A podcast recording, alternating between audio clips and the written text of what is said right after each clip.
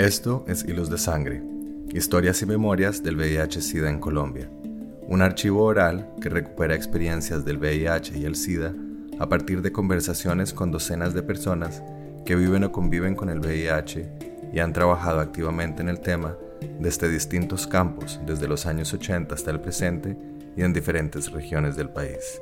Yo soy Carlos Mota. Y yo, Pablo Bedoya. En esta sesión escuchamos a Osvaldo Rada, reconocido líder en temas de VIH, quien es vicepresidente del Mecanismo Coordinador País. Es nacido en Cartago Valle y actualmente radicado en Cali. Es profesional en administración de empresas y ha participado en varios organismos de la sociedad civil que trabajan con VIH a nivel nacional e internacional. Desde estos escenarios ha hecho parte de procesos de prevención, educación, incidencia política y también discute ampliamente sobre las relaciones entre el VIH, la discapacidad y la diversidad corporal.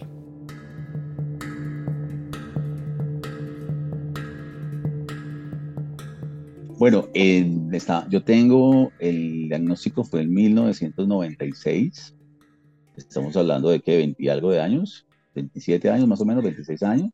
Mm, digamos, fueron cinco años como de acople, de, perder el miedo a, a, ser público, además por dos cosas importantes, no solamente por el tema del diagnóstico, sino también por el tema de la discapacidad.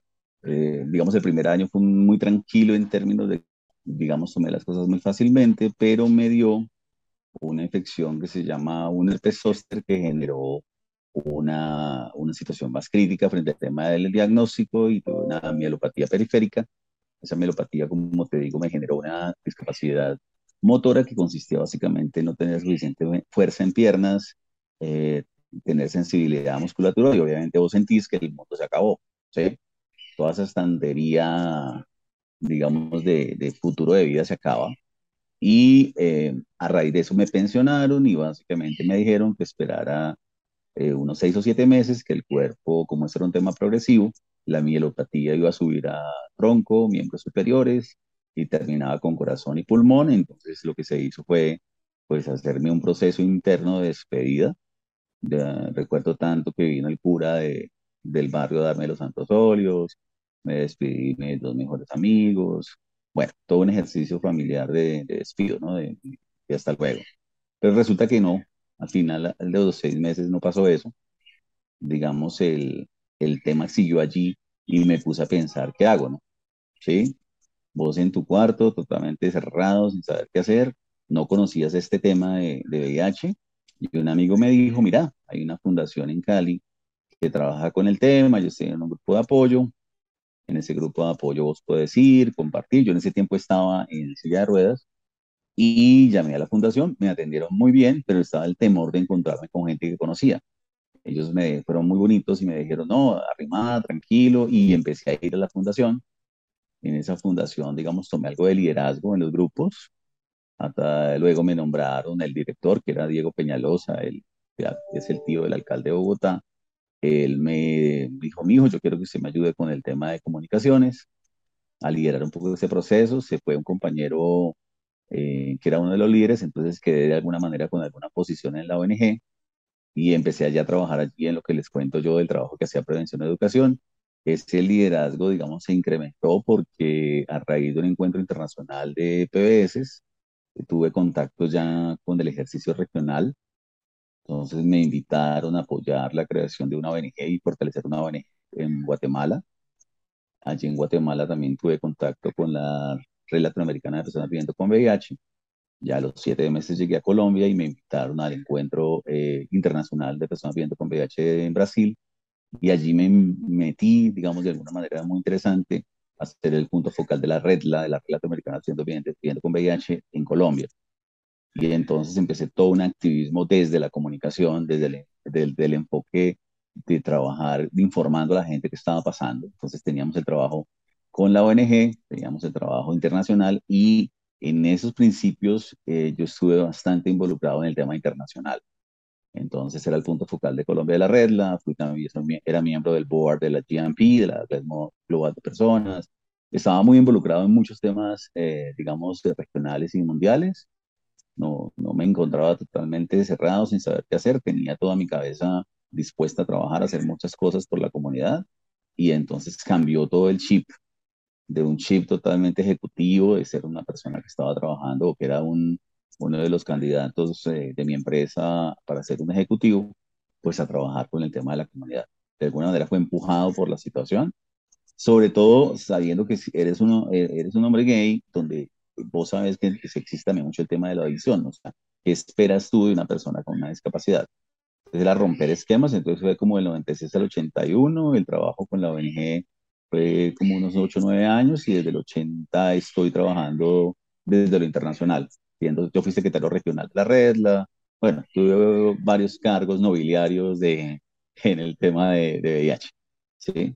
Y vuelvo, tomé una decisión a raíz de que, a ver, eh, eso se rompió de una manera muy fuerte hace como 8 o 9 años, a raíz de que la ONG, que es la que te estoy contando, manejaba los recursos de esta red y de otra red regional, entró en quiebra por un desfalco que hubo de, de una compañera.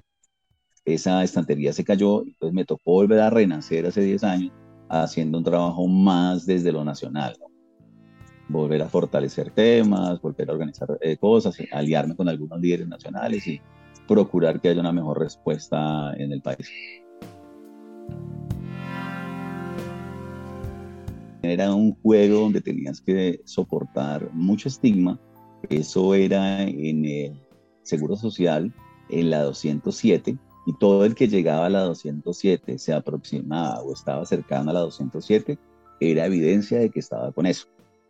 Eh, entonces el primer reto fue llegar a la 207, que es una historia bien interesante, y había un grupo grande de personas que se burlaban todo el que llegaba, pero de una manera jocosa, o sea, hago entender, es decir, llegó un grado de amistad donde tú ya llegabas y pues todo el mundo te molestaba, te decía, por ejemplo, y ese milagro que sigues vivo, eh, de flaco, es decir, se generó un proceso muy interno eh, del seguro social, de ahí pasamos luego a la atención en, en ese tiempo el sistema de salud estaba todavía sin la ley 100, o sea que tenemos atención a una sola de APB, y fuimos al oasis de Paso Ancho, y también, como te digo, había mucho estigma. Ya luego se abrió un poco el espectro, poco a poco fue la gente entendiendo, eh, la gente un poco organizándose un poco también, empoderándose, y ya tenemos sitios de atención donde no hay tanto estigma, eh, ahora hay un poco más de apertura, pero todavía sigue generándose bastante estigma quienes van a los centros de atención, ¿no? A comentarios como, por ejemplo, ahí vi a Carlos entrando a CIES o vi a Claudia entrando a, a, a, recuperar, que son como sitios de atención general, todavía hay estigma, pero en ese momento en Cali, pues era la muerte, ¿no? Es decir, si tú miras una fotografía, hablando del tema gay, Mm, de 10 hay 8, 7 que ya no están, ¿sí?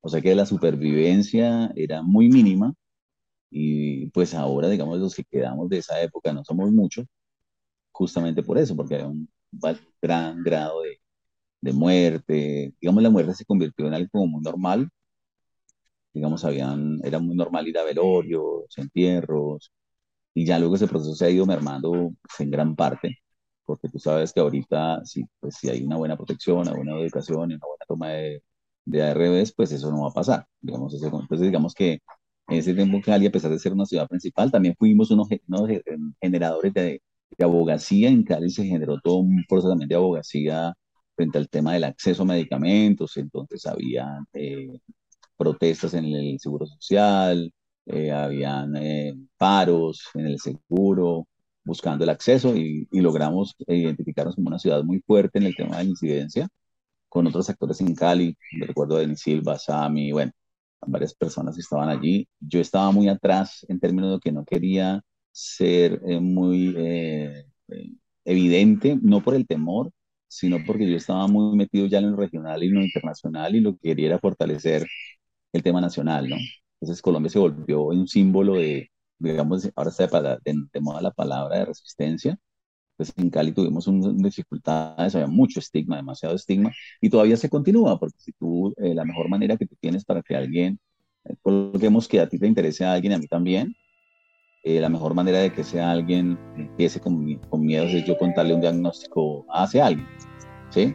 O sea, todavía sigue siendo un ejercicio de, de estigma y discriminación, lamentablemente, dentro de la misma comunidad.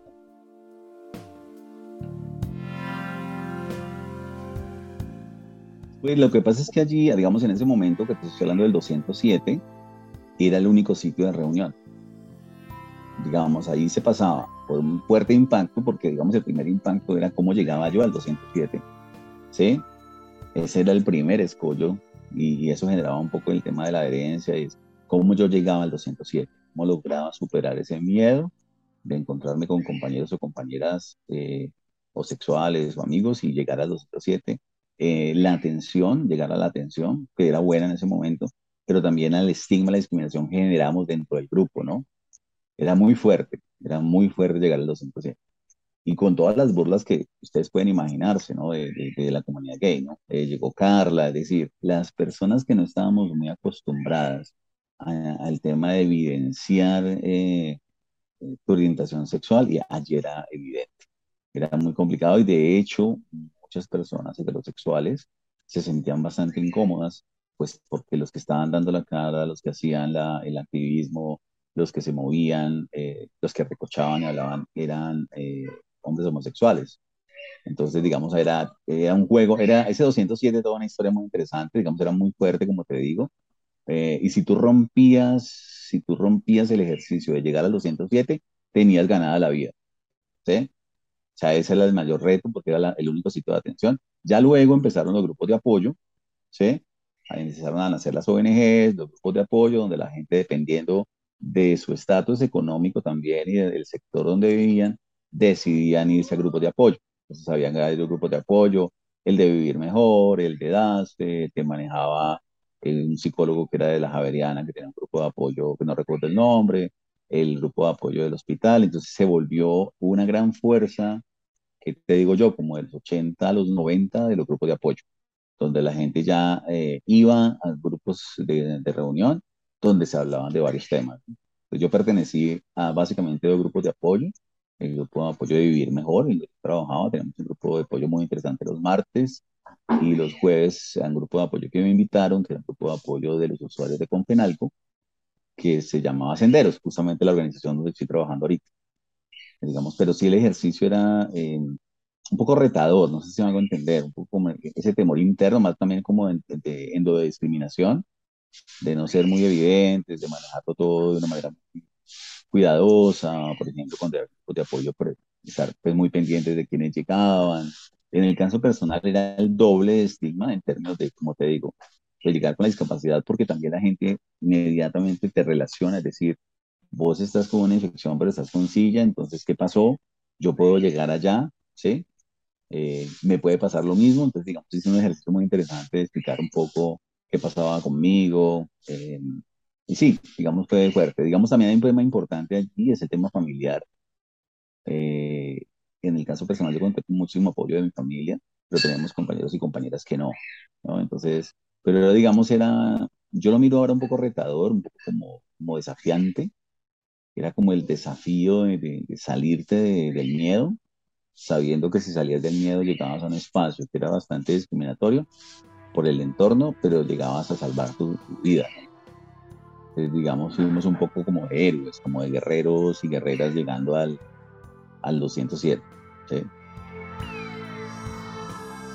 Pues digamos es muy difícil hacer una, una, apreciación sin tener como unos contextos importantes, ¿no? Digamos sí, hubo, todavía faltaba mucho acceso a los medicamentos, pero también había mucho estigma de discriminación y también había mucha endo, estigma interno y discriminación interna. Entonces mucha gente se dejó morir básicamente por el miedo y el temor. O eh, desecharon el tema de vivir, pues por no enfrentar una realidad. Entonces yo, yo pensaría que son las dos cosas, ¿no? El, el, el tema del sistema de salud, que si bien en ese momento se estaba empezando el acceso, había también mucho desconocimiento del sector salud, se hizo lo posible para brindar el, tratamiento, para brindar el acompañamiento, estaban los grupos de apoyo, pero también había algo muy importante que yo sigo insistiendo, que el caso quizás no se ha hecho eh, mucha fuerza y es el tema de la salud mental. ¿Sí? Y ahora está de boga, pero en ese tiempo no había, no se pensaba en eso. Y es que tú perfectamente puedes tener tus medicamentos, pero mucha gente, por ejemplo, iba a los grupos de apoyo a buscar afecto, a buscar un compañero, a buscar una compañera, porque también el ejercicio que hace parte de nuestro ser, de ser humano el tema del afecto, del enamorarte, de tener la posibilidad de tener una pareja, se había perdido. ¿Sí? O sea, no existía esa posibilidad. Y eso afectó a muchas personas. Eh, yo llamaría un poco el desamor en dos niveles, el desamor personal, pero también el desamor que tú pensabas que no había fuera. ¿Ya? Pues sí, digamos ahí yo lo miraría un poco de las dos maneras. Bien, hubo fallas, todavía faltaba mucho. Colombia fue uno de los países pioneros en el acceso, ¿sí? Junto con México, Brasil y, si mal no estoy, Costa Rica. Pero sí también había un tema más de fortalecimiento personal. Y hizo mucha falta. Te lo digo porque yo soy una persona con mucha resiliencia, entonces yo conozco un poco, digamos, el, el final que esperaban de mí, pues no se dio y creo que se generó por eso. Un tema de, de la resiliencia, del amor propio, el amor de tus, las personas que te rodeaban y salir, empezar a ser productivo y, termino con eso. Estamos hablando de un tema de, de salud, un tema personal, pero también un tema de la oportunidad de ser productivo.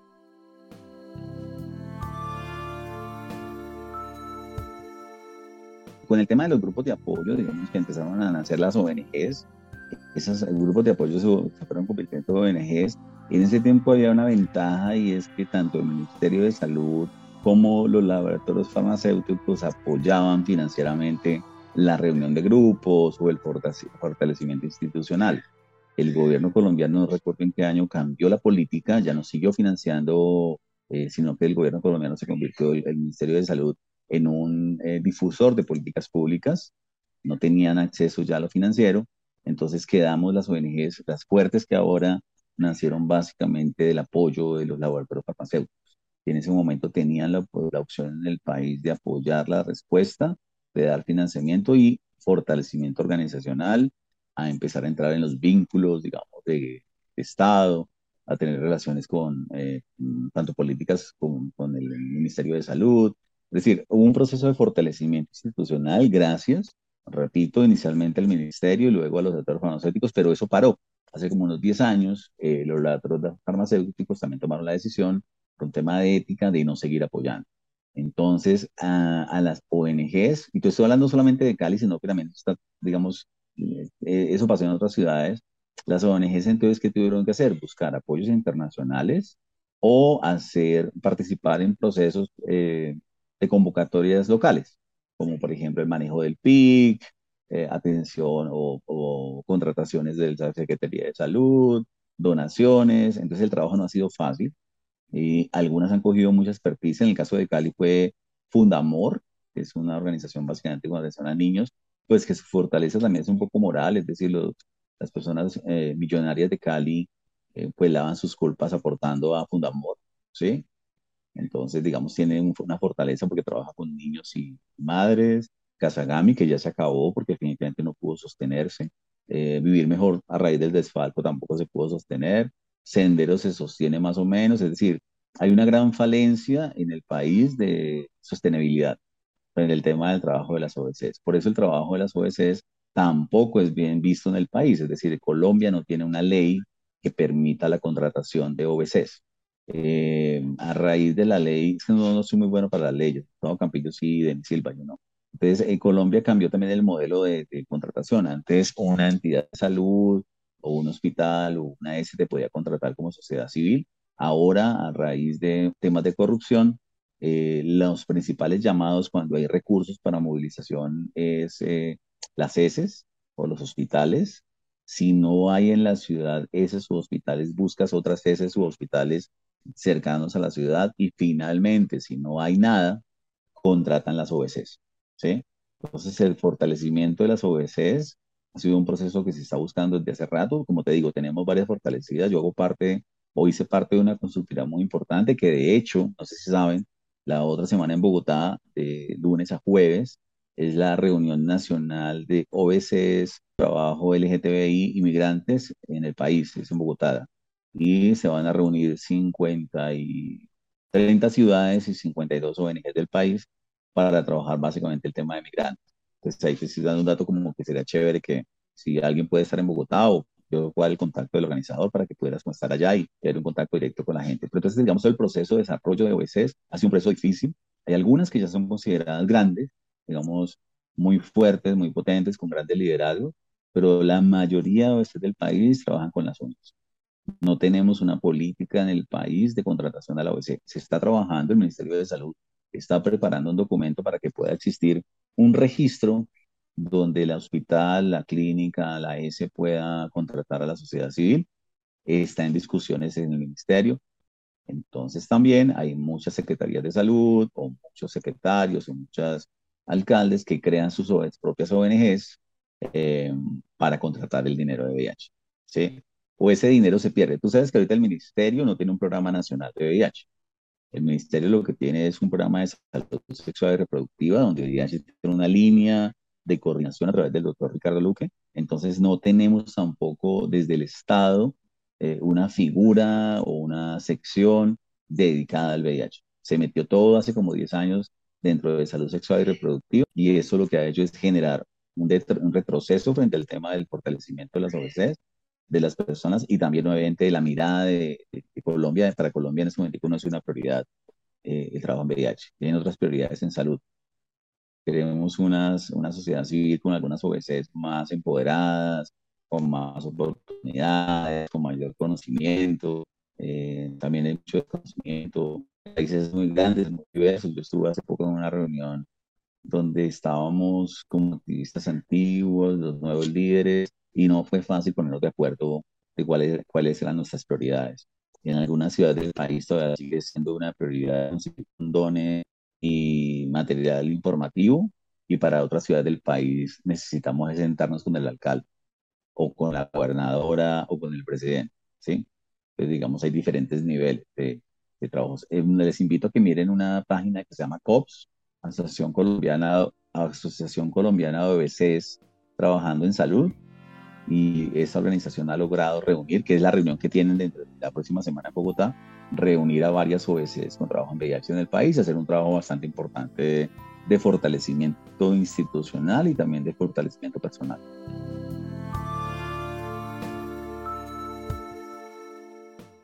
Cuando teníamos los laboratorios apoyando, entonces era, entre comillas, más fácil porque tenías acceso a la financiación, entonces tenías la oportunidad como de definir qué querías hacer, cómo te querías formar y tenías el apoyo del laboratorio. Se acabó ese apoyo, entonces lo que ha pasado ahora es que básicamente funciona, funcionan los enfoques dependiendo de la necesidad del departamento, de la ciudad o de la población que está pidiendo el apoyo es decir, o internacionalmente también, el, proveedor internacional te pone una agenda, ¿sí? El Fondo Global igual, te pone una agenda, unas poblaciones, unas actividades a realizar. De alguna manera, ese, ese enfoque lo, no lo ha dado la OEC. Yo pienso que los enfoques de la OEC siempre están ligados más hacia el trabajo del fortalecimiento personal. Eh, lo que pasa es que necesitamos meternos en un mundo eh, de consumismo y un mundo comercial donde necesitas fortalecerte, pero cada escenario, cada, cada lustro tiene como una, un financiador diferente. ¿sí? Entonces iniciamos Estado, laboratorios, pero luego, los laboratorios, luego fueron las, los, los internacionales, llegó el Fondo Global, allí se fortalecieron algunas, pero el enfoque lo ponían ellos. Ahora tenemos el enfoque del Fondo Global y también lo ponen ellos, y ahora el enfoque que tienen las eh, Secretarías de Salud a través de su PIC es el enfoque generado por unos profesionales donde no hay todavía participación de la sociedad civil. Entonces, el enfoque sigue siendo el mismo desde las OBCs, el tema es que el financiador es el que coloca eh, la necesidad, que pone la necesidad en juego. Por ejemplo, ahorita con el tema de migrantes, tú sabes, hay muchísimo, mucho dinero para migrantes, ¿sí? Entonces, eh, de hecho, es una crítica que yo hice hace poco a USAID, es que ahora todas quieren trabajar con migrantes porque hay plata. Y con el tema de las fechas, te voy a tratar de resumir. Es que lo que pasa es que yo no sé si lo hago de una manera eh, a mí no me gusta hablar de tiempo, porque creo que eh, eso nos limita muchísimo. Si yo me pongo a recordar, pero te puedo dar una idea más o menos del 97 al 2007, esos 10 años fue el, los temas de grupos de apoyo, el fortalecimiento de las OS a través del apoyo tanto del Estado como de los laboratorios farmacéuticos. Después del 2008-2009 ya vino todo el ejercicio del apoyo internacional, eh, el fortalecimiento de Universidad de Colombia, llegaron las agencias de cooperación entre el 2008 al 2009 en adelante.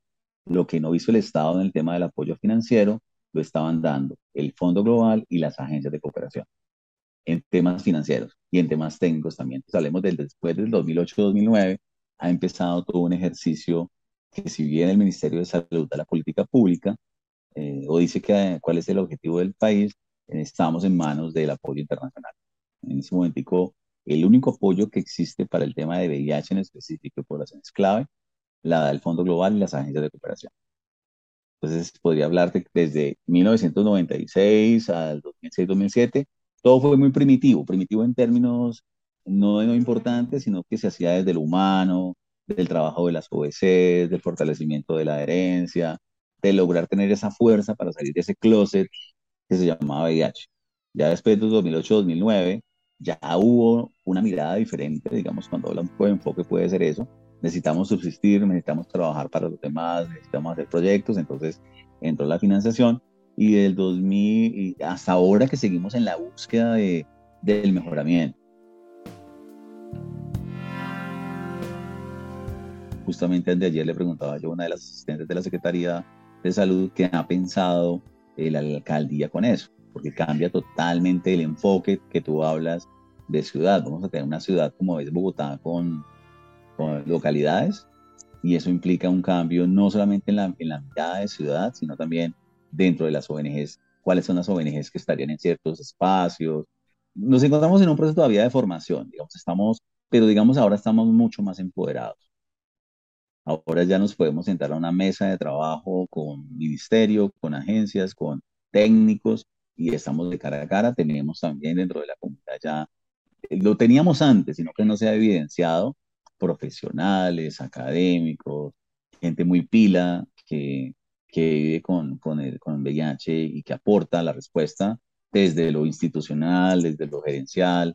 Les digamos, estamos mucho más abiertos, hemos mejorado muchísimo, pero seguimos buscando más justamente lo que te estaba comentando hace mucho rato, o sea, hace unos 20 años, había apoyo del ministerio, había financiación desde el ministerio, había financiación desde los laboratorios farmacéuticos, eso se fue mermando y la oportunidad solamente se tenía a través del Fondo Global en algunas ciudades del país, del visto, ¿cómo se llama? De la, a ver, de la voluntad política de algunos eh, líderes de, de, ciudad que permitían trabajos en VIH y contrataban algunas OBCs en VIH y desde el apoyo de las internacionales. Lo que pasa es que ahora se volvió más exigente ese apoyo. Eh, digamos, hay dos cosas. Una sí es cierto, se dio la oportunidad financiera, pero también se disminuyó, pero se aumentó la necesidad de capacitación técnica para poder presentar buenos proyectos a, a un fondo global o buenos proyectos a una entidad internacional, ¿no? en muchas ciudades del país hay organizaciones con VIH y personas viviendo con VIH o trabajan en VIH que la misma ciudad no conoce, que el secretario de salud o el área encargada del tema no conocen y no saben que existe una organización, un ejemplo, en Monpós, en Bolívar, trabajando en VIH. ¿Y por qué no existe? Por varias razones. ¿Por qué no se difunde? Por varias razones. Estigma discriminación, que en un pueblo, pues obviamente es muy, muy complicado en algunos pueblos del país evidenciar esa vivencia son catalogados, pues, de, bueno, tú sabes, toda la, discriminación que genera el tema, entonces digamos, pero es cierto, pero eso tiene como unas razones, y es como te digo, el cambio de política del Estado y no seguir apoyando financieramente, la llegada de los otros farmacéuticos que ayudaron muchísimo, todos estos eventos internacionales que te cuento yo, de personas viviendo con VIH, se hacían gracias a los laboratorios farmacéuticos, eso se acabó también, el laboratorio farmacéutico a veces apoya, pero de una manera muy específica y con muchas condiciones, e igualmente también el apoyo que dan las agencias de cooperación.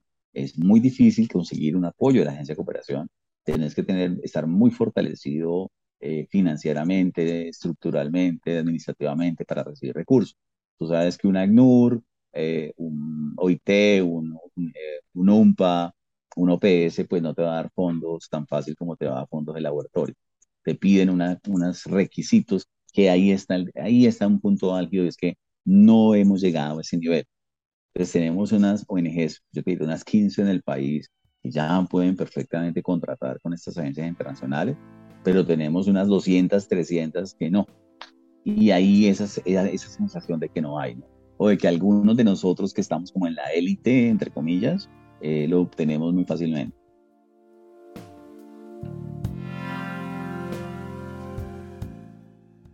La agenda la ponen los financiadores. Cuando eh, un, te voy a un ejemplo, cuando ACNUR manda un, el interés del ACNUR es migrantes, ¿sí? Y, obviamente pues hay que preparar propuestas que sean adecuadas a los términos de referencia del financiador. ¿Ya? Digamos, eso es una realidad, eh, digamos, económica. Tú tienes un financiador y pues de alguna manera tú llevas o ese financiador te coloca los términos de referencia. Pues igual pasa con el Fondo Global. El Fondo Global trabaja con unas poblaciones clave y sobre unas acciones específicas y se contrata a través del receptor principal algunas acciones a través de concursos, ¿sí? Que están enfocados obviamente al cumplimiento de las metas y objetivos de ese financiador. ¿ya?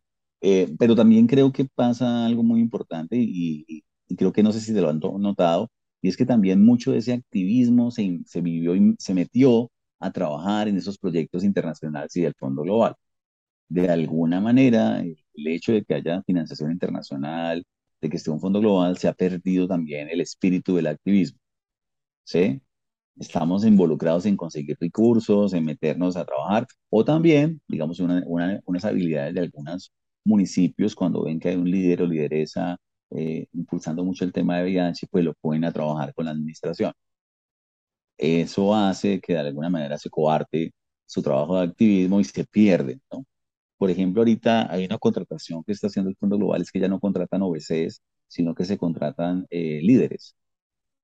Entonces, en la medida que se contraten más líderes, pues son los mejores líderes de la ciudad, pues se pierde la actividad. Y es cierto, es decir, no solamente nos manejan la agenda o los enfoques, sino que también menoscaban un poco la actividad. Por eso la invitación es a que haya muchos más activistas y no que seamos los mismos de siempre.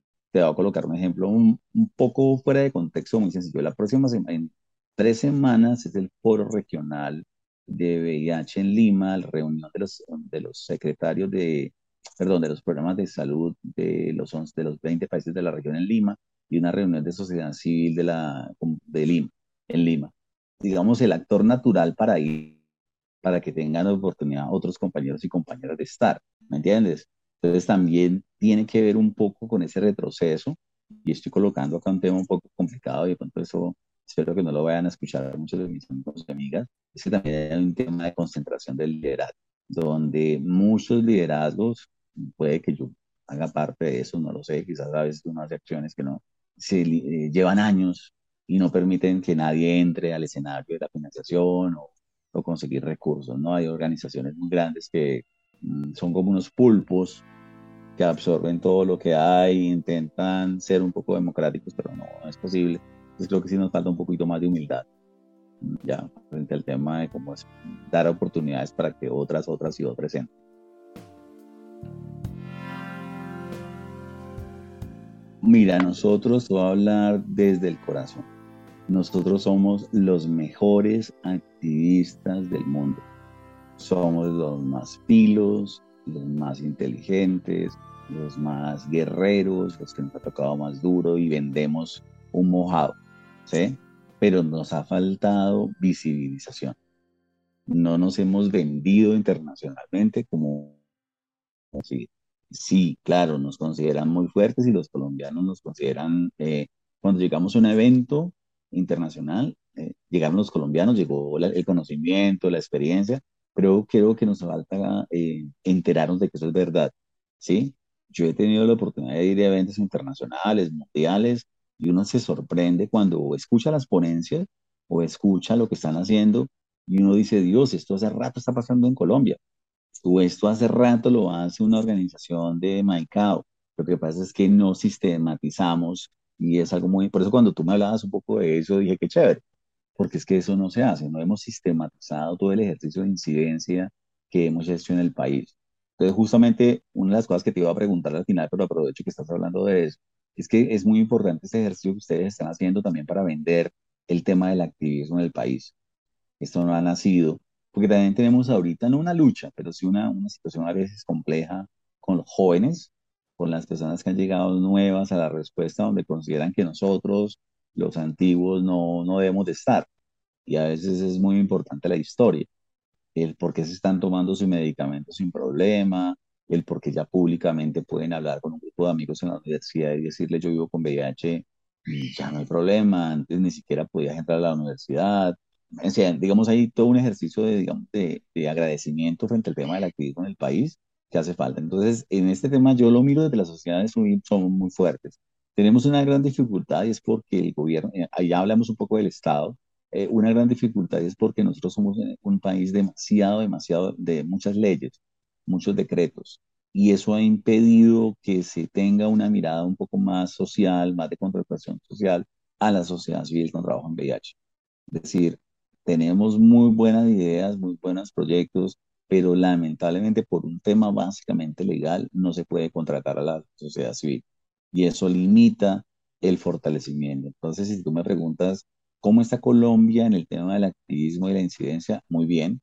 Tenemos gente muy buena en el país. Como te digo, yo tuve hace como tres años la oportunidad de hacer un recorrido por virtud, perdón, a través de llamadas telefónicas, algunas visitas a toda la parte norte del país, y vos te quedas sorprendido de trabajos hermosos que hacen en, en Córdoba, en Sucre, con las uñas, que uno dice, Dios mío, qué maravilla, líderes eh, totalmente entregados que no los conocíamos, ¿sí? Entonces nos falta conocernos como país, nos falta como generar espacios. Mira, yo siempre he sido amigo, yo lo hago, yo lo hablo en broma, pero siempre he sido amigo de hacer una reunión donde no hablemos de temas de prevención y educación, sino de nosotros.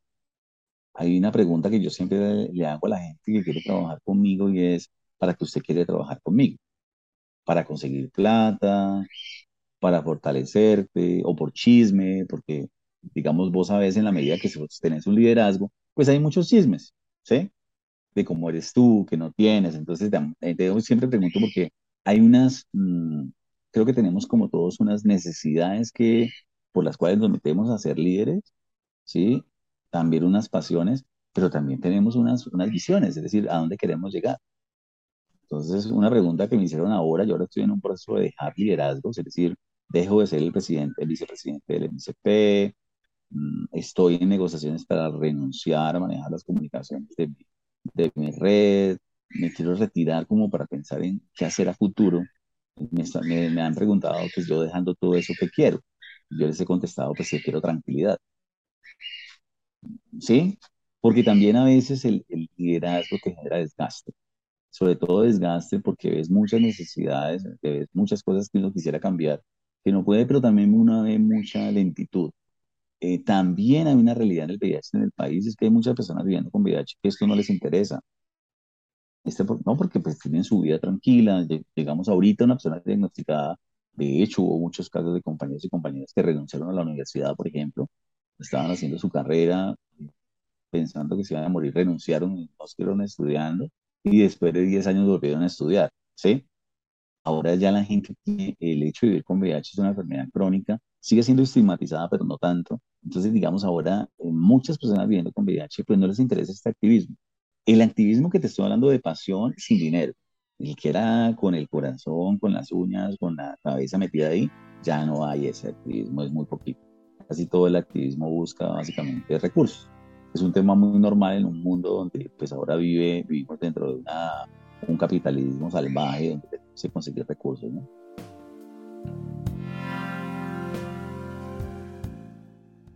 Un, gran potencial siempre lo hemos tenido en el tema del liderazgo y la, de las acciones. No somos conscientes de lo bueno que somos, ¿sí? Y eso hace parte también, creo que, de un ejercicio de no creérnosla, de que estamos haciendo un trabajo muy importante en el país, que tenemos varias historias, varios proyectos muy importantes que se han realizado eh, a lo largo del país y no tenemos sistematizado eso. No sabemos lo que hemos hecho, no, no tenemos esa historia que ustedes de alguna manera están tratando de levantar, no la tenemos. Por eso cuando tú me hablaste un poco hacer el ejercicio me pareció muy interesante, pero también muy retador, ¿sí? Pero eso no lo tenemos. Entonces creo que hace falta, este ejercicio sería muy importante visibilizarlo, ¿no? O sea, no sé ustedes qué han pensado en los escenarios para visibilizarlo. Por ejemplo, presentar una ponencia al próximo Mundial de Australia, ¿sí? Donde puedan presentar en, en, Melbourne eh, esta, esta, este trabajo que me parece muy importante eh, y, digamos, estoy hablando de, de la parte de la sociedad civil. Pero también tenemos un gobierno que lamentablemente por miles de leyes que tenemos y de restricciones y de temas de, de contratación, no ha sido posible la contratación eh, social real en el VIH. ¿sí? Digamos, aparte del Estado, yo lo que puedo percibir de algunos funcionarios del Estado que tienen muy buena voluntad política de apoyarnos, no lo pueden hacer porque la ley no permite contratar a la sociedad civil. ¿sí? En general en VIH ha sido muy complicado y esas trabas lamentablemente no han permitido, como tú decías, que hay algunos compañeros que sentían el apoyo que ellos necesitan para, para salir adelante y fortalecerse, ¿no? digamos esa parte. Y la otra es que también está llegando, el país es un país modelo de moda, La Paz, migrantes, donde hay muchos recursos, pero que también lamentablemente las agencias internacionales, en vez de contratar a la sociedad civil, traen sus eh, funcionarios, traen sus asesores, eh, se les paga a ellos y no se les paga a la sociedad civil, por ejemplo. Es otra crítica que he hecho y es que por políticas de muchas de estas agencias, algunos de ACNUR, el UMPA, OPS, pues contratan gente, de hecho hasta extranjeros, para que trabajen en el país, sabiendo que hay una sociedad civil que necesita ser contratada, pero por políticas internas, ellos me lo han comentado, no pueden contratar a la sociedad civil. ¿sí? Entonces, digamos, somos un país con un gran potencial. Yo considero, modesta parte, que somos de los mejores y los más fuertes en conocimiento, en liderazgo. Tenemos muchos activistas del país mm, siendo activistas internacionales con un gran reconocimiento.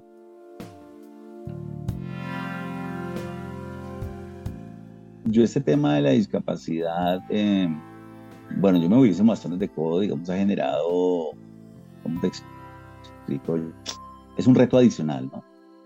Es un reto adicional, no solamente vivir con un diagnóstico, romper todo lo que te decía de los miedos, barreras, sino también romper el otro estigma de discriminación frente a la discapacidad, sea motora o sensitiva, ¿no?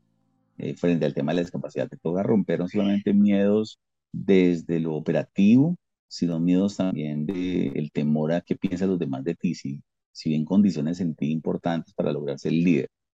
El esfuerzo es mucho mayor. Si hablamos de una persona invidente, con discapacidad, nos falta muchísimo como seres humanos para entender esa diversidad y entender que hacemos parte del mundo. Y eso pasa con el VIH. Eh, digamos, yo rompo esquemas porque yo he ido a reuniones, si no puedo subir, pues yo me devuelvo y no voy. Y como decimos vulgarmente, armo, el bororo, ¿sí? Pero digamos, si te, hay una, en el caso personal ha sido mucho más fuerte la situación, porque creo que yo he sido más discriminado por la discapacidad que por vivir con VIH, porque es un tema que tú ves, que hace parte de tu ejercicio operativo. Y también tiene que ver mucho, y vuelvo y te repito que para mí es un tema muy importante, es la salud mental y el afecto, es algo que se olvida. Y somos seres sensibles, somos seres humanos, necesitamos el afecto, necesitamos el amor, tenemos el sexo. Mira, yo fui invitado, no pude ir por un tema de agendas a la reunión que te conté en México de Gay Latino, y mi ponencia era sobre el disfrute de la sexualidad con, con una discapacidad. Porque también la discriminación frente al tema de vivir con VIH existe y existe desde la perspectiva de cómo te ves, si físicamente te ves bien o no, y también desde la misma discapacidad. No es la misma situación, yo conozco compañeros sordos, compañeros ciegos, que han perdido su visión a raíz de las infecciones, etc. Y pues, ¿qué están haciendo, Juan Pablo? En su casa, encerrados, sin más opciones en la vida, ¿sí? Y es porque se pierde un poquito también ese, ese tema, y eso pasa bastante fuerte lo que te voy a decir, pero hemos perdido también sensibilidad social, ¿sí? no nos interesa quizás los otros y las otras. Yo soy un, un, un, líder bastante, que tiene un poquito de temor porque donde yo voy, mira, te voy a contar algo, una infidencia. Yo acabo de cancelar la reunión de Bogotá de la otra semana eh, porque no me gustó un detalle de atención. A mí no me gusta que me compren un tiquete aéreo y no pueda cambiarlo, porque la agencia lo compra diciéndole, no, nos tienen que agradecer que les compremos un tiquete aéreo, entonces no tienen por qué decirnos que lo quieren cambiar. Entonces me imponen a mí una, una ruta, me imponen un horario, me imponen una agenda donde yo no tengo participación, pero le tengo que agradecer a la agencia que me regaló el tiquete, entonces me tengo que quedar callado. Y, y eso, y por, y no te puedes imaginar, Juan y, Carlos, el tema de una silla de ruedas en un espacio. Detalles como contarte que el Hotel Tequendama en Bogotá no tiene sino una sola silla de ruedas. Y si el, el huésped lo necesita, y yo llego, no tengo silla. Y la silla que tienen no tiene como sentarte bien, tiene un espacio donde te puedes cortar, no tiene una pata abajo, es decir, es un desastre. Entonces, si vemos que hay una situación complicada, bueno, de hecho, a nivel mundial, con el tema de los aspectos a tener en cuenta en la atención de los personas con discapacidad, con el VIH se vuelven mucho más fuertes, ¿no? Eh, porque no se tienen en cuenta. Yo participé en, en, una consultoría, yo no la hice, pero la hizo un chico boliviano, si quieres se las hago llegar, donde aparece cuáles son las cosas a tener en cuenta en el trabajo en VIH frente a la discapacidad. Si yo invitar a unas personas con discapacidad a preguntarles, porque es que la discapacidad no solamente es visible, hay gente que tiene situaciones orgánicas de discapacidad donde no nos interesa saber. Entonces la idea es como yo, tú, tú vas a invitar 20 personas a tu apartamento, si las conoces perfecto, pero si no las conoces, llamarlas, cuéntame, tú estás movilizándote en silla, en bastones, tienes dificultad con la luz, eres alérgico a la piña, es decir, la calidad de vida no se mide solamente en mi salud, sino en mi entorno. Dios, porque hay una percepción de la discapacidad que, va con su nombre. Discapacidad significa no pensar, no tener amor, no servir para nada, ¿sí?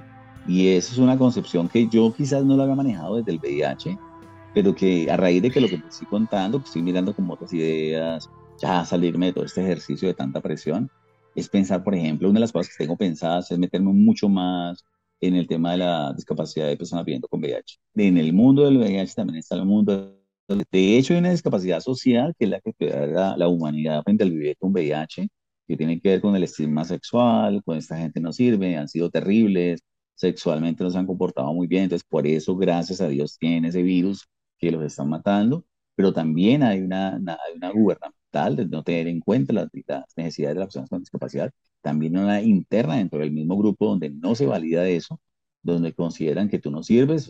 Entonces, son cosas que, que, que sería chévere, que es que, claro, nosotros, entre comillas, nos lamentamos y tenemos una situación complicada de salud y hemos tenido mucha discriminación, pero también discriminamos y estigmatizamos a la discapacidad, a la, a la misma orientación sexual, o sea, qué tan, qué tan amanerado eres tú, entonces dependiendo de qué tan amanerado tienes capacidades o no de, ¿sí?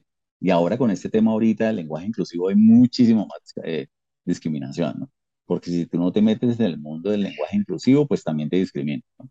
Y no entienden que uno ya tiene sus 50 años, que no les, no les es fácil, no les es fácil, pues hablar con les, las, los, lis, eh, todes, todas. Entonces, en esos escenarios también la modernidad y los cambios sociales que son válidos también te afectan como, como, como activista, pues yo soy de esos que llaman dinosaurios, eh, pero digamos que tengo una, yo también soy a ver, ¿cómo te explico yo? Yo soy un poquito, me considero un poco como de la élite, porque nunca me vas a ver a mí, pobrecitos, que pesar, no, no, no. Todos tenemos capacidad, lo que pasa es que a veces nos, nos metemos en la cabeza que, que por un diagnóstico no tenemos capacidad de vivir o de salir adelante, y sí lo podemos hacer. Y el discurso de que de las oportunidades es válido, pero yo, por ejemplo, vengo de una familia que no tuvo oportunidades eh, económicas pero sí tuvo oportunidades de enseñarnos a hacer barraquitos y a salir adelante y a estudiar y a no dejarnos eh, cuartar por nada, ¿entiendes? Y si te tocó subirte a un elefante, o si te tocó montarte una lancha, o si te tocó subir a un sauna en, en Bangkok, ese, el, más bonito que hay, que tiene tres pisos, que es en vidrio, y vos querés subir, lo puedes hacer. Entonces yo soy del grupo de activistas que creo que nos falta mucho más fortaleza eh, interna mucho más conocimiento, pero también tener la oportunidad de fortalecer y perder el miedo a, decirle a una persona que tú vives con VIH. Porque en la medida que tú mientes y que tú muestras ese miedo, la gente que está en contra de todo esto se empodera. Entonces, perfectamente, una anécdota final. Yo estaba en un vuelo y en ese vuelo al lado se me sentó la presidenta de un banco de Panamá. Empezamos a hablar rico y la señora me preguntó en la mitad del vuelo que es que si yo era gay le dije, sí, soy gay. Y empezamos a hablar y a mí se me soltó el tema del VIH, pues evidente, le conté lo que hacía. Y la señora en pleno vuelo, yo nunca me olvido, me preguntó durísimo, como buena panameña, ¿tú vives con VIH? Y yo, y claro, toda la parte de la cabina del avión escuchó, y yo le dije que sí. También le contesté duro. Cuando estábamos saliendo del vuelo, muchas personas, Juan, se paraban en el espacio y volteaban a mirarme, ¿no? ¿Me entiendes? como esta persona lo dijo, y dos personas se me acercaron y me dijeron, felicitaciones porque está haciendo, evidenciando algo que la gente oculta. Entonces también muchas veces nuestro estigma de discriminación se debió a que nos metimos en esta burbuja de, del temor. Y tú sabes que la mejor forma de salir del miedo es enfrentándolo. Es decir, que les quiero agradecer mucho el ejercicio que están haciendo Eh, me parece muy bonito. Les voy a contar un detalle que en estos días me puse muy sensible con un amigo justamente hablando de ustedes, ¿sí?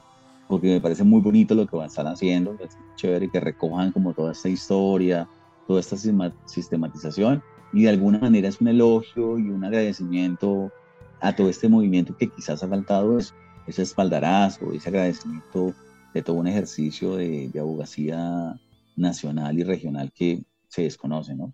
Que va a ser un modelo. Yo los invito y las de verdad, no sé si hay que decirles les invito, yo los invito y les invito a que, a que, digamos, se fortalezca esto, que lo divulguen.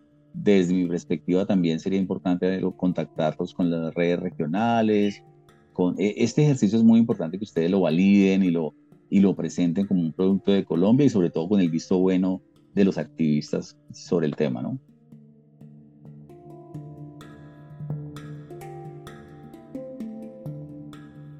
Hilos de Sangre, Historias y Memorias del VIH-Sida en Colombia, es un proyecto de Carlos Mota y Pablo Bedoya. Edición de audios, Juan Camilo Ortiz. Con apoyo de Penn Mellon Just Futures Initiative, Museo de Arte Moderno de Bogotá y Grupo de Investigación en Intervención Social, Universidad de Antioquia.